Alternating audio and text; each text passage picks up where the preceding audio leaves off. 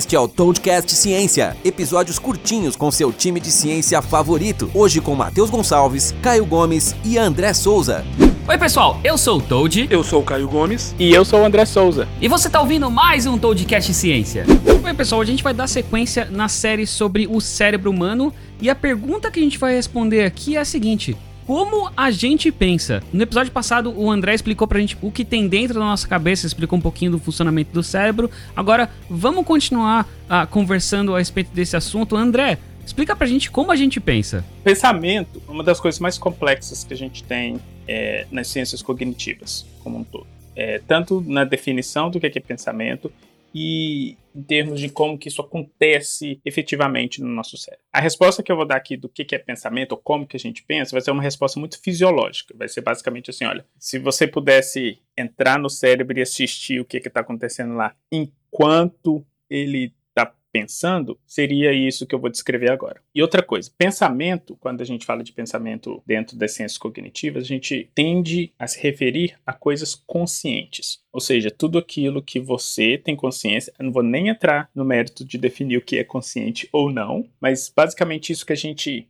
tem essa sensação de que a gente sabe que está fazendo, que está falando, que está pensando, é o que a gente chama de pensamento. O seu cérebro, ele processa informação o tempo inteiro. Alguma dessas informações nem vai para a nossa consciência, a gente nem sabe que está fazendo. Por exemplo, é, dá um exemplo de, de, de, um processamento que acontece no cérebro, mas que a gente não chama de pensamento em si. Você vai, suponhamos que você está no lugar e você tem um aumento de CO2 no seu, no seu sangue. Vai ter uma parte do seu cérebro que vai detectar aquilo e vai desencadear um, uma série de processos internos para poder regular é, esse excesso de CO2 no seu sangue. E ele faz isso o tempo inteiro e isso não vai lá para sua consciência. Ele não te avisa assim, olha, estou fazendo isso aqui e você fica de boa. Ele simplesmente faz e a gente nem sabe que isso está acontecendo. E são vários processos dessa forma. O que a gente chama de pensamento é tudo aquilo que a gente sabe que está acontecendo.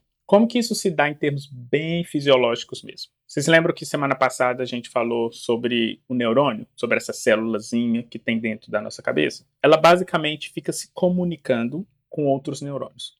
Como que ela faz isso? A partir de impulso elétrico. Então, alguma coisa externa acontece, suponhamos, eu, eu enfio o dedo no olho do Toad. Ok. Au!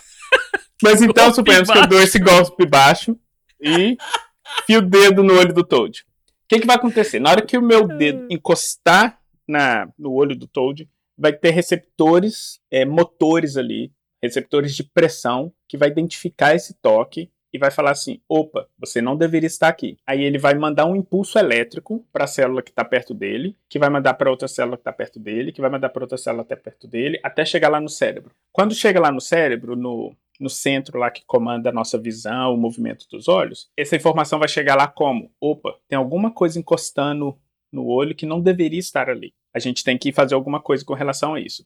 Aí ele vai mandar essa informação de volta falando assim: é, glândula lacrimal, produz umas lágrimas aí e joga essas lágrimas lá no, no olho para ver se esse corpo estranho sai de lá. Então vai ser nessa hora que o Toad vai botar a mão no olho e vai começar a lacrimejar porque é basicamente o cérebro dele mandando essa informação de volta para ele se proteger. Isso é um processamento que é consciente, vamos dizer assim, porque ele agora ele sabe que tem alguma coisa ali no olho dele, ele ele vai tentar fazer alguma coisa para tirar aquilo. E é basicamente a mesma coisa que acontece quando a gente pensa. A única diferença é que quando a gente está pensando, geralmente o input que a gente recebe não é uma dedada no olho, mas é um, um texto que a gente lê, é uma memória que a gente tem, e essa memória que a gente tem, o texto que a gente lê, vai desencadear também processos elétricos, assim, de uma célula comunicando com a outra, e a gente interpreta esse, essa, essa comunicação de uma forma X ou Y. Ou como uma lembrança, ou como uma tristeza, ou como um pensamento analítico,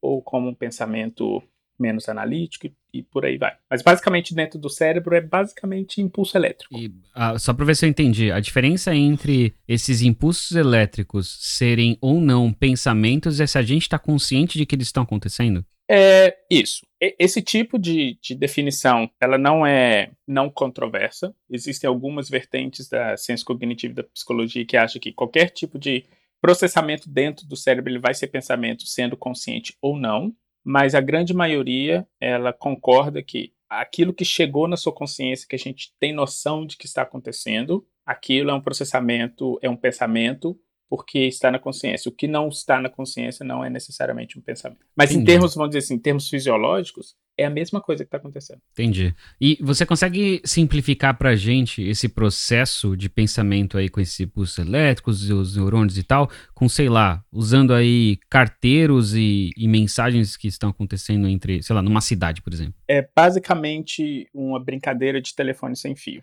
A forma como isso acontece, bem tecnicamente, é, é, de novo, é um processo, é, na verdade, químico-elétrico. A gente tem é, íons positivos e negativos que ou entram e saem da célula numa certa frequência, e esse entra e sai de cargas positivas e negativas vai se propagando na perninha lá do neurônio até chegar no, no próximo neurônio. Aí esse próximo neurônio recebe aquela informação e vai se propagando de novo até a outra. A forma como isso acontece de uma forma de um, de um se a gente colocar um zoom assim, você tem um, um neurônio A tentando comunicar com o neurônio B. A perninha do neurônio A vai chegar lá pertinho do neurônio B. E quando eu falo pertinho, é muito pertinho, mas nunca vai encostar. Um neurônio nunca encosta no outro. Ele vai chegar bem pertinho. Aí esse espacinho entre eles. Peraí, peraí. É por causa do distanciamento social, né? Exatamente. Até neurônio faz distanciamento social. e esse espacinho é o que a gente chama de sinapse. Então, não sei se vocês já ouviram essa expressão sinapse no cérebro. É, sinapse nada mais é do que esse espacinho que tem entre um neurônio e outro. Aí, quando um neurônio quer comunicar com o outro, ele manda uns, uns office boys sair de um neurônio, manda lá no outro e dá o recado. Esses office boys é o que a gente chama de neurotransmissor. Então, você tem um neurotransmissor na célula A, ele sai da célula A, vai lá na célula B, dá o recado, aí a célula B pega a informação, manda o neurotransmissor dela mandar a informação para a célula C e volta. E por aí vai até chegar onde tem que chegar. E, e me diz uma coisa, é sem, um, usando esse exemplo que você falou do neurônio A, mandando uma mensagem para o neurônio, sei lá, D, é sempre o mesmo neurotransmissor que vai passando de neurônio em neurônio ou cada neurônio tem um neurotransmissor? Isso é uma pergunta interessante. Cada neurônio tem um tipo de neurotransmissor e a depender do tipo de neurotransmissor, a mensagem que passa é diferente. Então, tem um neurotransmissor que manda o recado e acorda o neurônio da frente. Tem um neurotransmissor que sai às vezes do mesmo neurônio, mas na hora que ele chega no neurônio da frente, ele manda ele dormir. É o que a gente chama de neurônio é, inibidor. É, por que, que isso acontece? Às vezes você tem dois caminhos que o neurônio pode seguir. Se ele segue os dois ao mesmo tempo, você vai ter respostas ambíguas, aí você não sabe se você vai fazer A ou B. Então, o neurônio é inteligente a ponto de ele manda o neurotransmissor no caminho A e fala assim: você dorme aí, e manda um outro neurotransmissor pro, pro caminho B e fala assim: olha, você pode seguir. Que aí ele literalmente bloqueia um caminho para você seguir um outro. Um exemplo clássico disso é o seguinte: é, quando a gente tá. Quando você está dançando, por exemplo, às vezes você tem que fazer certos movimentos e inibir outros movimentos. Então a gente tem uma, uma, uma, uma região no nosso cérebro que está fazendo isso o tempo inteiro. Tá vendo seu braço? Aí onde você fica olhando o tempo inteiro no espelho para ver que tá forte? Não era pra você ter compartilhado com as pessoas, mas beleza, tô vendo. então você tem esse músculo que a gente chama de bíceps, e embaixo do bíceps a gente tem outro músculo, certo? Quando um músculo contrai, tipo quando o seu bíceps está contraindo, o músculo de baixo ele tem que se estender. Quando o de baixo contrai, o de cima tem que estender. Vocês conseguem ver esse movimento? Sim. Exatamente. Suponhamos que o neurônio manda informação para esses músculos, fala para os dois se estender ao mesmo tempo. Você não consegue fazer o movimento do braço. Ah. Então, quando você está mexendo no braço, uma informação vai para um fala assim, se contrai, e você tem que inibir essa informação de contração no outro da frente, porque senão ele vai se contrair também. Então a gente tem uma região no cérebro muito específica que faz isso, que ela, ela, ela coordena o movimento que deve ser feito e o que não deve ser feito. Então você sempre consegue coordenar o seu movimento. Ah, e o que, que acontece se essa área der um defeito, por exemplo? A gente começa a ter movimento descontrolado. Já ouviram falar do mal de Parkinson? É basicamente isso. Você tem um movimento descontrolado porque é, essa região ela não, simplesmente não consegue coordenar quando que deve inibir movimento, quando que deve fazer o movimento. Então essa parte fica toda descoordenada e você acaba tendo movimentos descoordenados também. Entendi. E, e vem cá, uh, usando isso que você acabou de descrever, eu tô entendendo como, como mais ou menos o cérebro funciona, como a gente pensa, mas o que você acabou de descrever também acontece no cérebro de um primata, por exemplo. Qual, qual a diferença, o que, o que, que tem de diferente no cérebro humano que permite que a gente consiga ter pensamentos muito mais complexos do que um primata, por exemplo? Pois é, em termos fisiológicos, é exatamente igual. E se você pensar bem, esses outros primatas, eles também pensam. Eles também têm processamento de informação, eles também é, pegam informação é, de uma região e, e comunica com a outra. Então, em termos fisiológicos, é extremamente é, parecido e a gente diria que até grande parte do, da, da fisiologia do nosso cérebro tem a ver com a fisiologia dos primatas também. A diferença, ela já não é mais fisiológica, ela já é em termos de representação. A gente consegue representar simbolicamente as coisas de uma maneira que outros primatas não conseguem.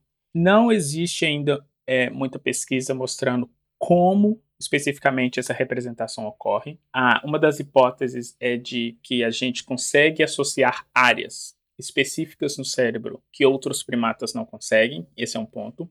E o segundo é que a gente tem áreas associativas no nosso cérebro que alguns outros primatas não têm. Então a gente, basicamente, assim, a parte de desenvolvimento de memória ou de linguagem, elas são áreas corticais, áreas no nosso cérebro, que se desenvolveram numa certa espécie e não em outra. E logo a gente consegue fazer associação nessas áreas e que outras espécies não conseguem porque eles literalmente não têm esse tipo de eles não têm essa área ou essas células especializadas ali naquele ponto. Em termos bem conceituais, a gente consegue criar símbolos que outros primatas não conseguem. Deixa eu explicar o que é esse negócio do símbolo.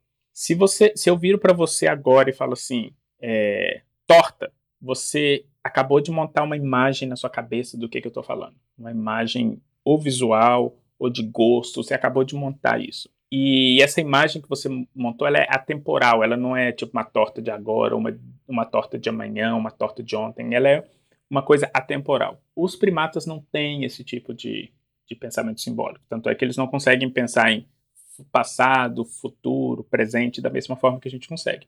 Eles conseguem fazer associação, eles associam barulhos a certas coisas, mas eles não pegam essa associação e levam para outros campos do conhecimento, do jeito que a gente faz. É, tem alguns humanos que também não conseguem, mas enfim. ah, cara, uh, muito bom, muito bom. É, gostei muito da explicação. Eu acho que, assim, essa, essa é uma das, das, séries que a gente tá gravando que eu tô gostando mais, sendo muito sincero aqui, falando, falando com vocês aqui, pessoalmente, é uma das coisas que eu tô mais gostando. Então a gente aprendeu aí como que a gente pensa, como que o ser humano pensa. É, e na próxima semana a gente vai falar a respeito de como nós sentimos as coisas, como nós sentimos frio, calor, dor e coisas assim. Mas enfim, se você quiser saber mais a respeito desse assunto, mais sobre essa série, a gente se encontra no próximo episódio. É, eu consigo acreditar que essa é a série, uma da, a série que a gente tá gravando que você mais gostou, porque é a primeira.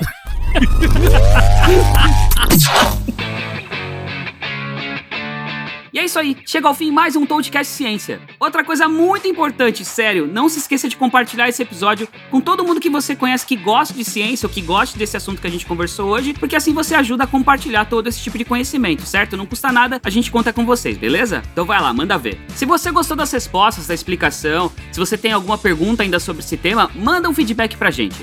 No Twitter eu sou arroba ToadGeek. Eu sou o André Elias Souza. E eu sou o arroba Caio C. Gomes. E sabe aquela pergunta sobre ciência que você sempre teve, ou aquela pulguinha atrás da orelha que nunca ninguém conseguiu te responder, ou que talvez a resposta não tenha sido didática o suficiente? Então, manda um e-mail pra gente lá no toadcast.toad.com.br e coloca no título do e-mail Toadcast Ciência. Valeu, galera. Até a próxima. Um abraço. E falou! A gente se fala no próximo episódio. Abraço!